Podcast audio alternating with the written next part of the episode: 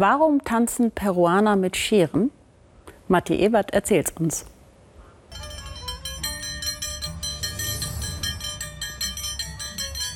Sonntags in Lima, Perus Hauptstadt, geschieht Seltsames. Ich beobachte einzelne, sehr bunte Männer, die durch die Straßen ziehen. Neben einer Schnellstraße liegt ein Park. Hier komme ich der Sache näher. Garderobenwechsel für die sogenannten Scherentänzer. Acht Männer ziehen sich bestickte Westen, traditionelle Hüte und Knieschütze an. Die werden sie später noch brauchen.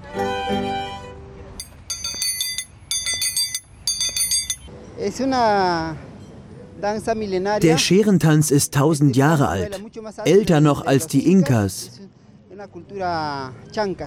Er hat all die Jahre überlebt, gegen alle Widerstände.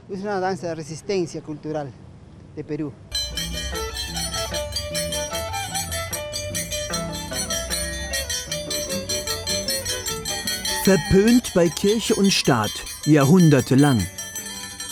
Und wird heute so bewundert wie nie zuvor. Sogar Frauen machen das, ich aber nicht. Ich bin keine Tänzerin. Die beiden Klingen der Schere stehen für Mann und Frau, erklärt mir Angel Reichichi. Mit fünf Jahren lernte er beide rhythmisch klingen zu lassen.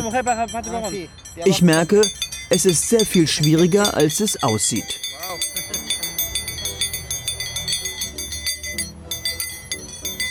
Und Scherentanz ist akrobatische Schwerstarbeit.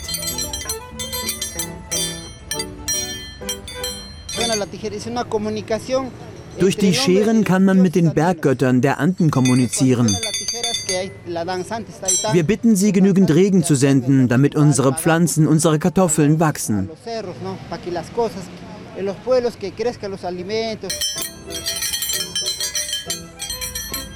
Na, das dürfte eine ganze Menge Regen geben. Für Angel und seine Freunde.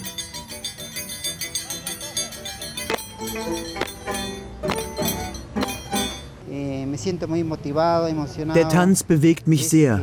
Ohne ihn fühle ich mich nicht lebendig. Deshalb tanzen wir mindestens einmal pro Woche.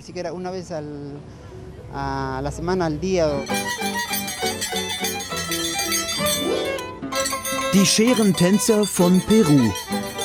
Mitten in Lima.